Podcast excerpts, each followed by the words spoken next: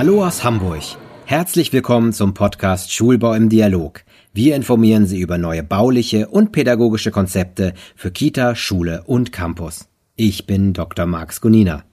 Unser Thema heute ist Digitalisierung im Schulbau. Ich spreche mit Professorin Dr. Heidrun Allert, Dr. Christoph Seid und Stefan Rupana. Professorin Dr. Heidrun Allert ist Professorin der Pädagogik, Schwerpunkt Medienpädagogik und Bildungsinformatik an der Christian Albrechts Universität zu Kiel. Sie erklärt auf die Frage, wieso Schule überhaupt digitaler werden muss. Man kann es zu Hause lernen, es gibt Apps, es gibt Begleitung in Social Media, also Lernbegleitung. Die Pandemie hat gezeigt, dass digitaler Unterricht wichtig ist. Jedoch waren die angewendeten Systeme gar nicht für das Lernen in dieser Situation gedacht. Und ich glaube, dass die Medien, die wir jetzt in der Pandemie gesehen haben, ja oftmals gar nicht fürs Lernen gemacht waren. Das war dann so Videoconferencing-Systeme, die waren nicht wirklich, da würde ich nicht sagen, okay, das war Bildung par excellence, sondern das ist einfach passiert. Man hat die Schülerinnen und Schüler auch nicht darauf vorbereiten können. Man hat jetzt nicht irgendwie gesagt, so wir bereiten jetzt alle mal auf eine Phase vor, in denen sie nicht vor Ort sind.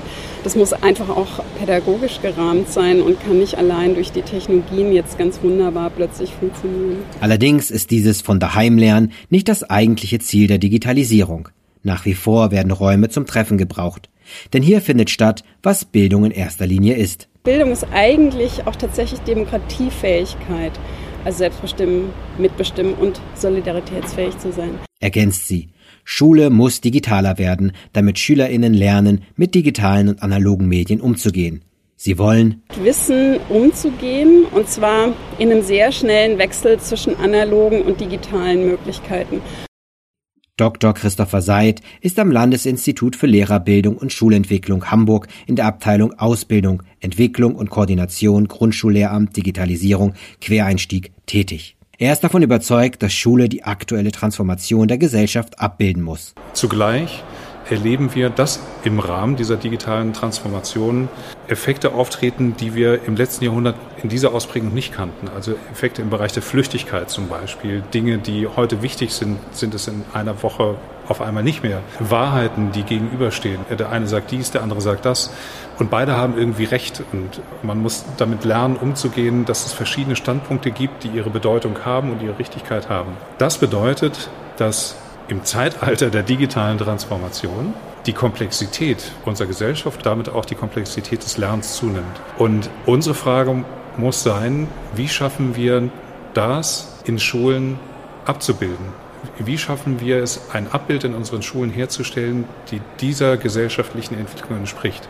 Die Frage ist dabei, wie digitale Medien hier unterstützen können. Etwa im Bereich der Kommunikation, die schneller, komplexer, zeitlich asynchron oder synchron wird, im Bereich des Präsentierens von Ergebnissen und damit aber auch des Erstellens dieser Ergebnisse und damit im Bereich der Kollaboration, was natürlich auch was mit der Kommunikation zu tun hat, und natürlich im Bereich der Recherche das Wissen der Welt auf Knopfdruck in meinem Handy. Und bei einer digitalen Tafel zum Beispiel, die wird dann wertvoll und sinnvoll, wenn ich sie nicht nur dafür benutze, um dort ein Bild zu zeigen oder darauf etwas zu schreiben. Das geht natürlich auch, aber damit ist sie noch nicht stärker als eine analoge Tafel. Digitale Tafel wird dann stark, wenn es gelingt, dass Schülerinnen und Schüler zum Beispiel von ihrem Platz aus gleichzeitig auf dieser Tafel arbeiten, ihre Ergebnisse präsentieren und dadurch etwas entsteht in der Klasse, nämlich ein Arbeitsprozess, der ohne dieses digitale Medium vorher gar nicht möglich gewesen wäre. Aber wie sollen Schul- und Bildungsräume auf die Digitalisierung ausgerichtet sein? Sie sollten so gestaltet sein, dass man sich gegenseitig was zeigen kann. Wir haben zum Beispiel auch bei uns in der Hochschule einen Raum ausgestattet mit gleich mal drei Smartboards. Ich finde Smartboards eigentlich ganz seltsam, aber wenn man gleich mal drei hat, dann kann man drei Schülergruppen davor haben oder Studierendengruppen, die sich gegenseitig ihre Ergebnisse präsentieren, die miteinander vergleichen. Und es muss eben ein sehr schneller Wechsel möglich sein von verschiedenen Sozialformen, verschiedenen Medienformen. Wenn Sie sich ein Klassenzimmer anschauen, dann hängt da nicht ein Smartboard und sonst ist da nichts, sondern ist noch ein Flipchart daneben und dann ist noch eine Pinnwand daneben und all dieses gemeinsam ergibt eben ein Szenario und jetzt nicht allein die Fokussierung auf das Digitale. Sagt Professorin Dr. Allert und ergänzt, dass Räume änderbar sein müssen, damit man Spuren hinterlassen kann, wo die Türen auch mal offen sind, wo man etwas vorbereiten kann, was sichtbar wird für andere. Und ich glaube, glaube aber auch, dass es Schutzräume braucht. Also ich glaube, dass es einerseits Schutzräume braucht, wo auch tatsächlich Fürsorge stattfinden kann für Einzelne. Dann braucht es mit Sicherheit Räume, wo man sich begegnen kann und das eben in einem schnellen Wechsel, die aber schon auch auf größere und kleinere Communities zugeschnitten sind. Das heißt, man denkt vielleicht nicht mehr in einzelnen Schulklassen, sondern in kleineren und größeren Zusammenhängen von Schülerinnen und Schülern. Und vielleicht wirklich nochmal als Idee auch so immer an demokratisches Zusammensein zu denken. Also wie wird das denn möglich, dass man sich untereinander abstimmt, dass man sich einbringen kann, dass man aber auch, wie gesagt, auch mal sich zurückziehen kann und dass Fürsorge betrieben werden kann und Schutzräume da sind und gleichzeitig eben Kommunikationsräume. Dr. Seid fügt hinzu, wenn wir an Räume denken, dann folgen Räume einer bestimmten Funktion. Und in Schule ist unser Kerngeschäft das Lernen. Wenn wir Räume bauen, dann müssten sie funktional so gestaltet sein, dass man darin gut lernen kann. Und wie kann man gut lernen? Gut lernen kann man in einer Atmosphäre, in der man sich sicher und geborgen fühlt, in der man sich wohl fühlt, in einer Atmosphäre, in der man verschiedene Lernsettings möglich machen kann oder in der unterschiedliche Räume zur Verfügung stehen, um unterschiedliche Settings einzunehmen. Ich bräuchte ein idealerweise ein anderes räumliches Umfeld, wenn ich alleine und konzentriert in völliger Ruhe lernen will, als wenn ich in einem Kunstprojekt zum Beispiel mit vier anderen Menschen zusammen etwas gestalten und erschaffen will und mich dabei austausche und, und rede, ich unterhalte, also laut bin auch. Und vielleicht wieder ein anderes Setting, in dem man sagt, wir möchten argumentativ miteinander arbeiten und im Austausch miteinander etwas lernen und wieder ein anderes Setting, wenn man sagt, wir haben Menschen, die viel zu sagen haben und denen wollen wir jetzt einfach mal zuhören. Also frontales Setting. Es gibt einen Input, der vorgenommen wird und ich setze mich hin und höre zu und lerne auf die Art und Weise. Und all das sollte entweder in einem Raum möglich sein oder die Landschaft, die ich gestalte, die Lernräume, in denen ich mich bewege, die kann ich anwählen, wenn ich das eine oder das andere plane und das eine oder das andere vorhabe. Und dann müsste man Rücksicht nehmen auf die Altersgruppe, die möglicherweise unterschiedliche Bedürfnisse und Bedarfe bedeutet. Wenn ich an Kindergarten denke, Kindertagesstätten oder an Grundschule, dann sind die Bedarfe, die dort entstehen in Räumen, vielleicht also in der Struktur und in dem, was ich eben gerade gesagt habe, mit den unterschiedlichen Settings, die sie erfüllen können sollten, ganz ähnlich, aber doch irgendwie anders geschaffen. Ich weiß nicht, ob es da ein Rezept gibt, dem man sagen kann, ein Raum muss immer genau so und so beschaffen sein. Also er muss so beschaffen sein, dass diejenigen, die sich dann daran aufhalten, das tun können, was sie daran tun müssen, nämlich also Schule überwiegend lernen oder sich erproben oder Erfahrungen sammeln, miteinander etwas gestalten und entdecken. Und das kann ganz unterschiedlich aussehen. Ist das Ziel ein völlig flexibler Raum? Dr. Seid verneint dies. Jetzt kommt es wieder auf die Altersgruppe drauf an. Wenn ich mir vorstelle, ich unterrichte in einer ersten oder zweiten Klasse und habe einen Raum, der komplett flexibel ist, dann kann ich mich als Lehrer sehr gut damit auskennen und den Raum so herrichten für das jeweilige Setting, so wie ich das mir vorstelle, dass es dann für die Schülerinnen und Schüler gerade wichtig ist. Aber ich kann, naja, ich, ich hätte weniger Chancen in einem komplett flexiblen Setting dass der Raum die Schülerinnen und Schüler leitet. Also wenn ich in einen Raum komme, dann erkenne ich ja verschiedene Funktionsbereiche. Wir haben vorhin den Vortrag von Herrn Rupana gehört aus der Alemann-Schule, der sagt, bei uns gibt es keine flexiblen Räume, sondern determinierte Räume und das hat Vorteile, weil man die dann mit Möbeln ausstatten kann, die möglicherweise hochwertiger und fester irgendwie besser geeignet sind als multifunktionale Möbel, die wir dann im Raum bewegen können. Ja, flexible Räume sind gut und manchmal ist es aber auch nötig, dass man gerade keinen flexiblen Raum braucht, sondern irgendwo hingehen kann, wo ein ganz bestimmtes das Setting schon vorbereitet ist. Professorin Dr. Allert geht näher darauf ein. Ich glaube immer, dass es einen Rahmen geben muss, in dem was möglich wird und in dem dann eben auch Dinge flexibel sein können. Wenn alles flexibel ist, dann fliegt es einem oft um die Ohren und dann packt man schnell wieder ein und denkt, da habe ich es jetzt versucht, aber hat ja nicht funktioniert, jetzt mache ich es wieder klassisch. Sondern es muss irgendwie schon gut gestaltete Rahmenbedingungen geben, in denen dann eben auch was durch Schülerinnen und Schüler und Lehrerinnen und Lehrer selbst gestaltet werden kann. Also ich finde, gerade in dieser Zeit muss es eben auch sowas geben wie Räume, die ja, die, die ganz viel flexibel sind, aber die eben auch, ich sage das nochmal, so, so ein Schutzraum sind, also die nicht zu offen sind, sondern die auch sowas wie Halt und Geborgenheit vielleicht vermitteln. Aber wie entstehen solche Räume? Das Zauberwort ist auch hier Partizipation. Dr. Seid? Dann würde ich diejenigen, die sich in diesem Raum aufenthalten, kann man ja fragen wie dieser Raum beschaffen sein soll, damit man daran optimal lernen kann. Also das findet ja auch statt, das passiert ja in den Schulen, die neu gebaut werden, gibt es in der Phase Null ja die Workshops, in denen alle Beteiligten und diejenigen, die dann später daran sein werden, sagen können, wie dieser Raum aussehen soll. Und ich glaube, das ist wichtig. Stefan Rupana leitet die Alemannenschule Wutöschingen in Baden-Württemberg, die sich zum Ziel gesetzt hat, jedem Kind einen individuellen Lernweg zu ermöglichen. Dabei sollen die Kinder auf vielfältigen Wegen mit verschiedenen Menschen an unterschiedlichen Orten mit passenden Materialien gemeinsam lernen. Er weist darauf hin, dass Lehrkräfte sich ändern müssen, damit nicht alles bleibt, wie es seit Jahrzehnten ist. Die Zukunft des Schulbaus hängt ganz davon ab, ob die Schulen es schaffen, eine andere Haltung zu haben. Wenn die Haltung so bleibt wie in den letzten 100 Jahren, brauchen wir auch keinen neuen Schulbau, brauchen wir keine anderen Konzepte.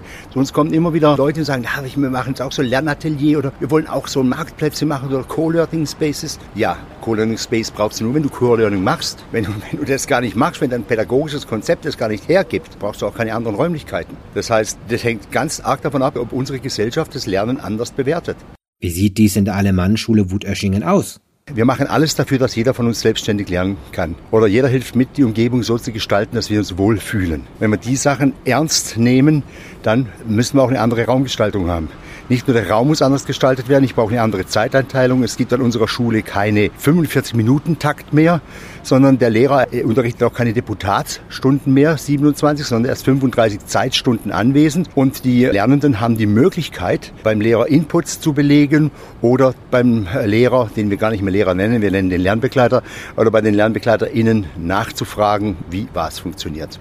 Lehrkräfte werden Dienstleister. Wir sind nicht nur als Lehrer als Dienstleister, wir sind eigentlich ja komplett alle Dienstleister im Bereich der Bildung. Weil was wollen wir? Wir wollen gut gebildete junge Menschen, die letztendlich uns später mal unsere Welt, die wir aufgebaut haben, noch ein bisschen verbessern.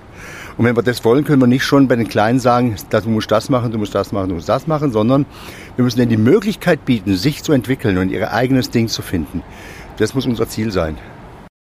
Rupana gibt auch gleich einige Beispiele aus seiner Schule. An der Alemannenschule Wutöschingen hat keine Bücher, hat keine Klassenzimmer, hat, keine, hat keinen Stundenplan in dem Sinn.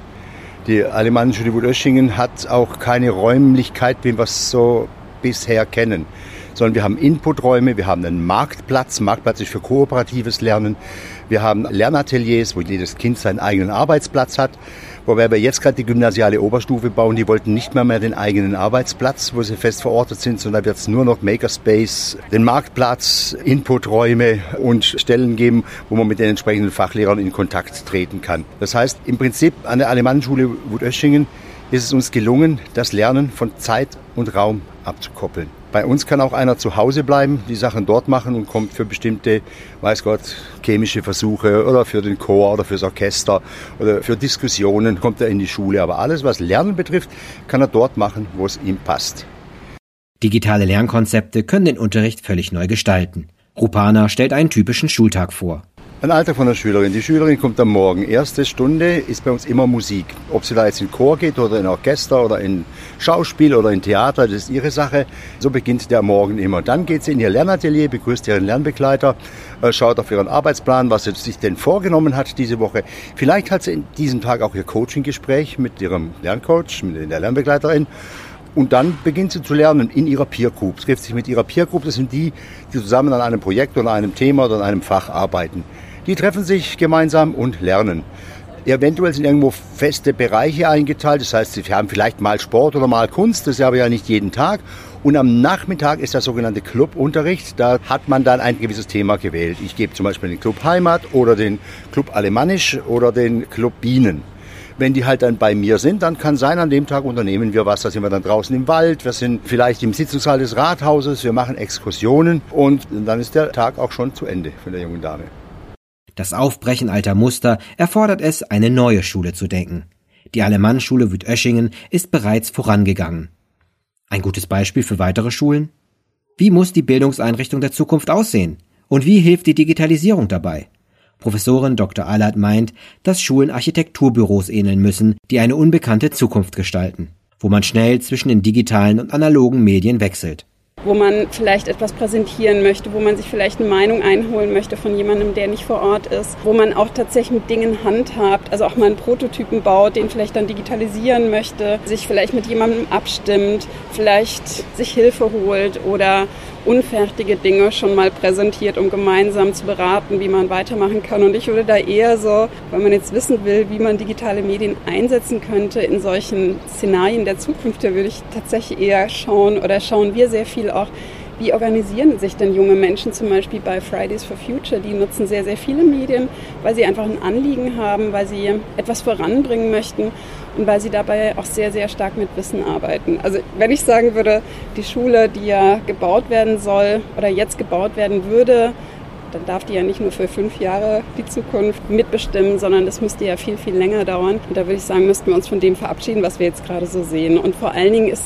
immer noch sehr wichtig, dass Menschen miteinander gemeinsam aufeinandertreffen, auch Menschen, die man sich nicht ausgesucht hat, auch die sich die eigenen Eltern nicht ausgesucht haben, mit denen man aber trotzdem gemeinsam etwas auf die Beine stellt. Und ich glaube, das ist tatsächlich der Schulraum, in dem das stattfinden kann und wirklich auf eine demokratische Art und Weise, also wirklich auch Demokratie einzuüben. Und so müssten eigentlich Schulgebäude sein, das ist alles alles möglich ist. Auf diese ungewisse Zukunft können einfache Lern-Apps die SchülerInnen nicht vorbereiten. Naja, es gibt ja ganz unterschiedliche Apps. Also wie gesagt, das, was wir jetzt sehen, wo einem Lerninhalt präsentiert wird, das kann im ganz Kleinen auch mal sinnvoll sein. Keine Ahnung, eine Schulung für eine Sicherheitsmaßnahme. Da kann ich mir schon vorstellen, dass es eine App gibt, die einem genau sagt, was man tun soll oder was das richtige Wissen ist. Aber ansonsten müssen wir uns ja davon verabschieden, dass irgendwer weiß, was ja die Wissensbestände der Zukunft sind. Natürlich gibt's die auch, aber letztendlich geht es um ganz andere Fähigkeiten. Es geht eher um Problemlösen und zwar kreatives Problemlösen. Oder ich bin sehr gespannt auf den Vortrag heute Nachmittag Design for Uncertainty. Ich denke, das ist genau das, wo Schülerinnen und Schüler vorbereitet werden sollten, eben in Unbestimmtheit trotzdem ins Tun zu kommen, trotzdem voranzukommen. Und auf lokaler Ebene ist es nicht so, dass wir ständig erleben, dass wir nichts tun können. Ich glaube, global ist es natürlich so, dass wir oftmals vielleicht als Einzelne das Gefühl haben, wir kommen nicht besonders weit, aber es gibt ja sehr viele Mitbestimmungsverfahren, auch die digital neu auf die Beine gestellt werden. Und da gibt es natürlich gerade durch die Digitalisierung viele Möglichkeiten, die aber noch mehr gestaltet werden müssen. Und so stelle ich mir eben Schule vor. Also jetzt zum Beispiel, egal welches Thema das ist, es geht ja immer darum, exemplarisch etwas einzuüben, was stetig sich eigentlich überall zeigt. Und das kann sein, dass Schülerinnen und Schüler den Schulhof mitgestalten. Es kann sein, dass sie ja Anliegen überhaupt erst rausarbeiten müssen, die ihnen wichtig sind oder Fragen, die ihnen wichtig sind. Da gibt es allerdings Konzepte, die sind leider so aus den 2000er Jahren, gab es ganz viel so Konzepte, Konzepte, forschendes Lernen voranzubringen mit digitalen Medien. Die sind jetzt gerade nicht so verbreitet, aber ich schätze oder ich wünsche mir, dass die auch zurückkommen. Also letztendlich forschend vorzugehen, dabei natürlich begleitet zu werden, weil Forschen ist kein einfacher Prozess. Und ich glaube, dass Architektinnen und Architekten genau das auch tun. Also in einer Situation zu finden, wo es jetzt keine eindeutige Lösung gibt, aber trotzdem etwas auf die Beine stellen zu müssen, eine Lösung finden zu müssen, die natürlich immer Vor- und Nachteile hat und dabei tatsächlich mit Material auch forschend vorzugehen. Und dabei setzen sie ja unglaublich viele digitale Medien ein. Also wenn man sich selbst beobachtet, dann sieht man ja dann etwas, ein Repository, wo man was ablegt, dann muss was wiedergefunden werden, dann soll was präsentiert werden, dann soll was besprochen werden, dann soll was ausprobiert werden, dann soll was prototypisch ausprobiert werden, dann möchte man mal gucken, ja, wie reagieren Menschen darauf, die das betrifft. Also es gibt ja unglaublich viele Möglichkeiten, digitale Medien mit einzubauen einzubeziehen, aber eben nicht diese einfachen Lern-Apps. Wie gesagt, die kann für Detail-Lernaufgaben werden, die auch in Zukunft noch da sein, aber es kann nicht sein, dass das diese Denkweise, dass die Schülerinnen und Schüler allein vor einer App sitzen, das ist sicher nicht die Zukunft von Schule. Dr. Seid sieht dies ganz ähnlich und meint, dass neue Geräte und Software gewinnbringend eingesetzt werden müssen. Wir sind ja Teil unserer Gesellschaft und wir benutzen diese Medien ja im täglichen Leben.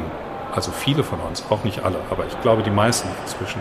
Und wir wachsen ja ganz automatisch mit. Also das ist ja das Besondere an einer Zeit, in der es eine Entwicklung gibt, der sich ja niemand so richtig entziehen kann.